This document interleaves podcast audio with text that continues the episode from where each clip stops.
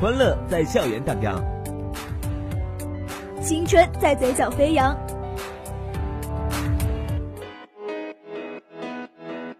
点击校园，点击校园，讲述生活里的青春故事，定格最精彩的校园画面。在这里，在这里。校园资讯，生活点滴，与你相遇，与你相遇。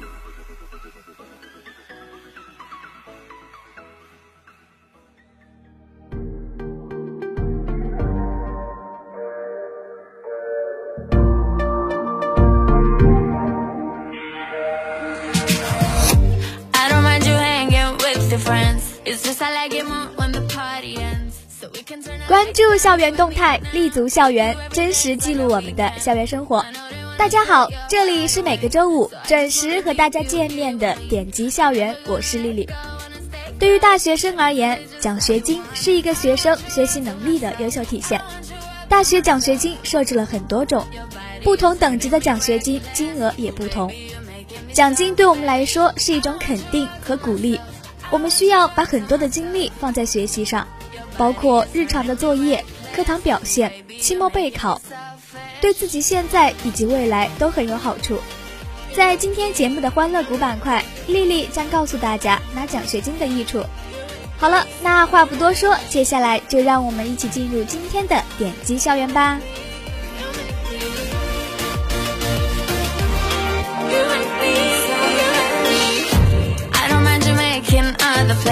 最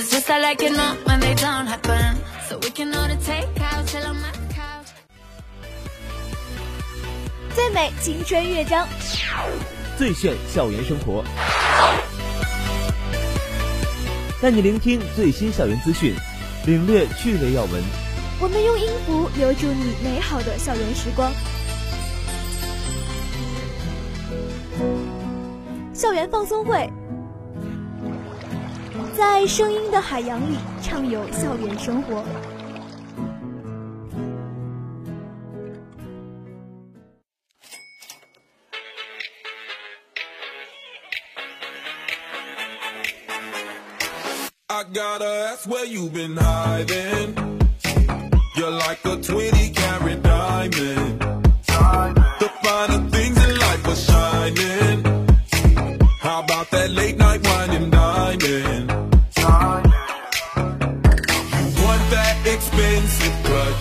And I'ma give that five star experience. Yeah. Show you the kind of love that you can only get when you give enough. I spend it all on you. 音乐过后，欢迎回来，这里是校园放送会，我是丽丽。湖北资深媒体人赵代军老师做客我校，讲授新闻的发展与传播技巧。他为人幽默风趣，讲座内容干货满满。每次他都能带来新鲜的案例、独到的见解和宝贵的经验，让大家都能乘兴而来、满载而归，感觉不虚此行。湖北资深媒体人、长江日报城区部主任、高级编辑赵代军做客我校，在我校第三会议室为百余名学生主讲《全媒体时代高校新闻的发展与传播技巧》。讲座伊始，赵代军主任便强调了宣传工作的重要性。他结合习近平总书记在去年全国宣传思想工作会议上做的重要讲话精神，指出，在新形势下，新闻工作者要自觉承担起举旗帜、聚民心、育新人、新文化、展形象的使命任务，坚持正确的政治方向。同时，要不断锻炼自身亲身求证的脚力、管中窥豹的眼力、严谨缜密的脑力和行云流水的笔力。推动媒体深度融合已经成为一个时代的课题。赵代军主任认为，如今传播方式的改变带来了新闻生产方式的变化，因此我们要实现一次采集、多元生成、差异表达。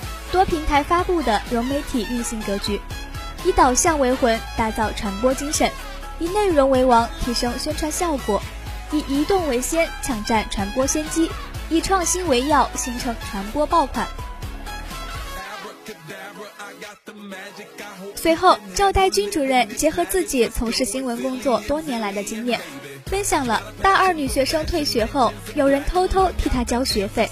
三年后，她发现恩人竟然是有情有义，整整二十六年了。这二十八名大学生终于把作业补齐，等诸多的新闻报道案例背后的采写经历，向大家深刻诠释了深入采访。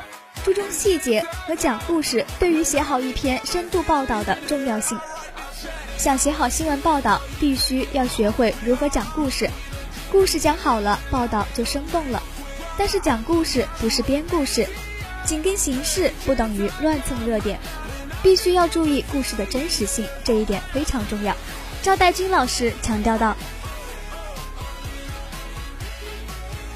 讲座最后，赵代军分享了消息与通讯写作的诸多实用技巧与注意事项，并围绕如何找准选题、制造话题、敢于突破、善于包装四方面，向大家深刻剖析了长江日报新媒体在今年军运会期间将相关报道做到二十二个十万加背后的故事，引人深思。二零一九级新闻专业的学生谢佳听完讲座后说。希望自己今后能努力提高新闻敏感度，多看、多写、多学习，提升专业技能，适应新媒体发展，在四年后能真正成为党和人民信赖的新闻工作者，成为对社会、对国家有用的栋梁之才。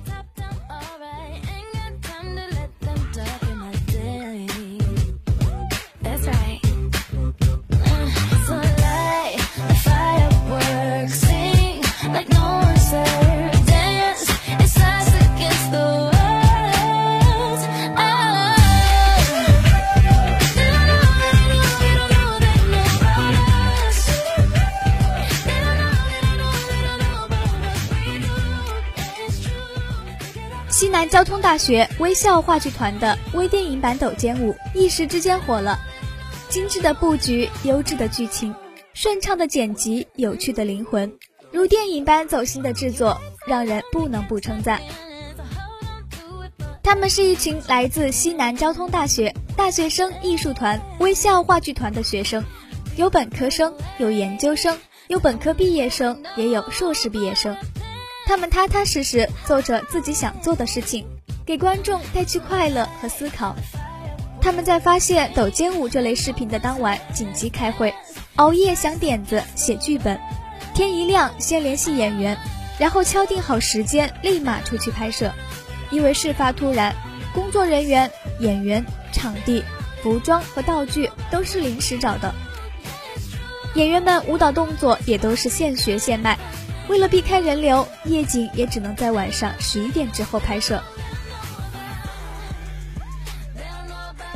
他们说：“我们真的就是一群没什么本事，但是心里有点梦想的学生。世界很大，人外有人，天外有天，未来的路还是得一步一步的走下去。另外，作为交大的学生，我们心里也一直有母校，真心希望未来能够为学校做点什么。此外。”为了满足剧情需要，演员们需要穿上各种衣服。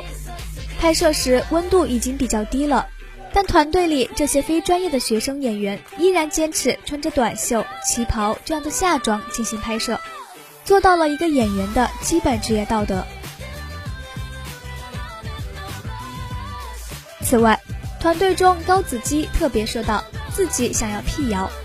对于外界对话剧团经费充足、非常有钱这一看法，他表示，这的的确确是话剧团的梦想。但是这次拍摄确实没有经费、没有钱，我们租不起好的影棚，于是只能在话剧团里自己搭黑幕、打灯光。我们因为环境因素，已经向作品质量妥协好多了。追逐梦想不一定要花大价钱，大家只是比较用心。所以才能把一百元的地摊货拍出百万的效果。他还表示，话剧团的成员们会努力奋斗，等真正有经费充足、非常有钱的那一天，就会拍出更好的作品来回馈大家。沙雕与魔性背后有制作团队的艰苦付出，有交大人的参与感和身份认同感，注入灵魂，一遍上头。大学生活充满了意料之外的反差，抖肩舞抖的不仅仅是肩，抖的更是当代大学生情感的宣泄、个性的抒发，抖去焦虑与烦恼，抖来乐观与快乐。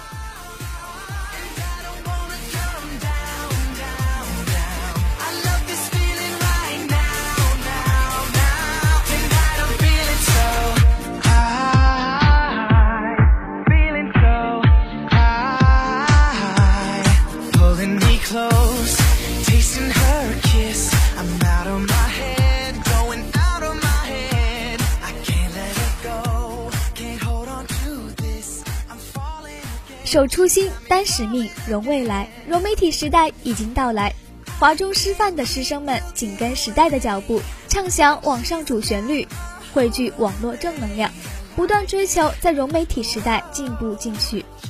融媒体时代，华师人有信心、有能力、有方向。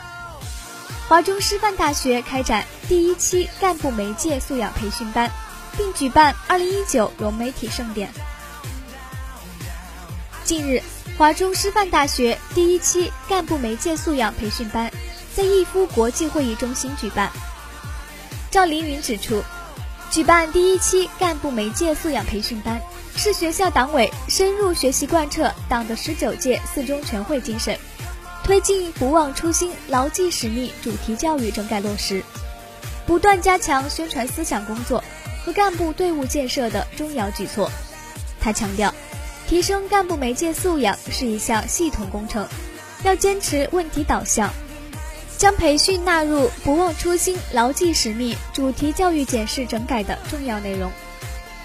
要坚持学以致用，将培训成果转化为落实十九届四中全会精神的具体行动。对办好本次培训班，陈厚峰提出三点要求。第一是要珍惜学习机会，发扬勤奋好学的学风；二是要创新学习方法，坚持学用结合，相互借鉴，共同进步，切实提高解决实际问题的能力；三要严格遵守培训纪律，自觉遵守培训班的相关规定，确保圆满完成培训工作。本次培训班。以习近平新时代中国特色社会主义思想为指导，深化主题。通过专题讲座、经验交流、小组讨论等多种形式，使学员重点了解当前媒体发展的特点和融媒体环境下的舆情趋势，树立正确的媒介观、舆论观，切实提高干部媒介素养，增强舆论意识，提升应对能力，从而全面提升干部综合素质。三十号晚。华中师范大学二零一九融媒体盛典在音乐厅举办。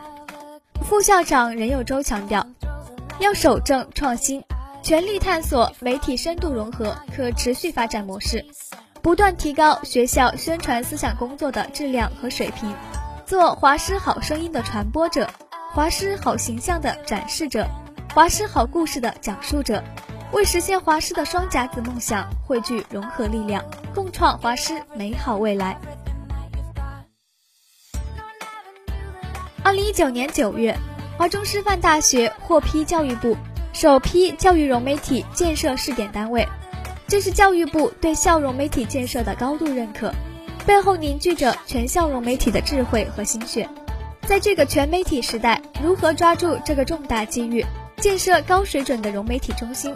成为全体校园媒体的共同责任与使命，同心凝聚共识，协力共赴征程，协力共赴征程，建设全媒体传播格局，建设新型校园主流媒体，讲好新时代的华师故事，开创华师校园媒体发展更加美好的未来。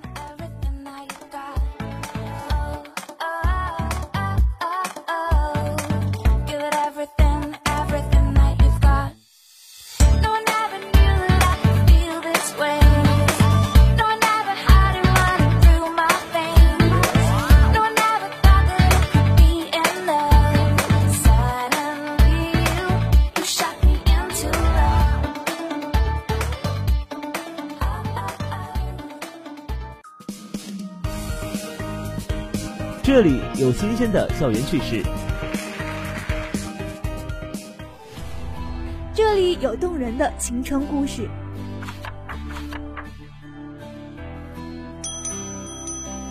分享校园生活，留住青春感动。校园欢乐谷，记录最精彩的校园瞬间。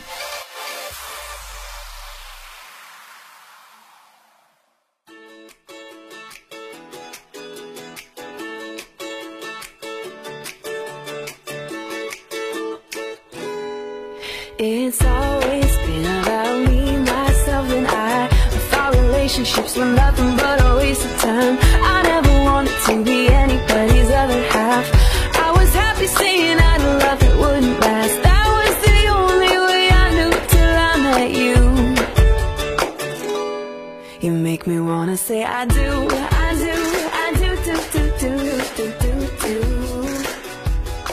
Yeah, I do, I do, I do, do, do, do, do, do, do. 音乐过后，欢迎回来，这里是校园欢乐谷，我是丽丽。不少同学在大学时都会把拿奖学金当做自己的学习目标，也当做自己努力学习的一种证明。对大多数同学来说，奖学金更多代表的是一种荣誉，几乎各大院校都将获取奖学金作为一个学分的加分项，是学生证明自己的一种方式。奖学金最直接的一个好处就是能够证明我们的成绩。能够得到奖学金的同学，首先要求是成绩优异。这些同学在大学生活里积极上进，能够参加一些比赛，通过自己的努力取得好成绩。而且每年得的奖学金对于自己来说也是一笔收入。通过学习得奖学金挣钱，并不比一般兼职挣的少，收获却比兼职多，对未来的发展也有帮助。这笔奖金作为自己的生活费，还可以帮助父母减轻压力。保研可以说是大学里不少优异学生努力的方向，拿到奖学金可以为自己的考研之路减去很多竞争力。在大家准备考研的那一年，保研的同学可以自由支配时间，好好准备面试。在申请保研资格时，如果我们拿到过奖学金，在填写自己的简历时，就可以把自己得过奖学金的经历写在上面，能够突出我们在大学时候的成绩优异。奖学金这一项可以让你的履历增加光彩，使用人单位对你增加一份好感，认可你的学习能力。大学里的各种奖学金每年都会评定一次，我们在申请奖学金时都是对自己努力的一种肯定。除此之外，奖学金也并不意味着仅仅成绩优秀，还需要全方位发展。这种追求发展的力量对我们有很大的指引作用。大学会很充实，充满动力，不会迷茫。可以说，得了奖学金，自我价值感得以实现。这种价值感会激励自己不断前行，未来也能与更多优秀的人为伍，自己也将会变得越来越优秀。那今天的点击校园到这里就要和大家说再见了，下个周五我们不见不散，拜拜。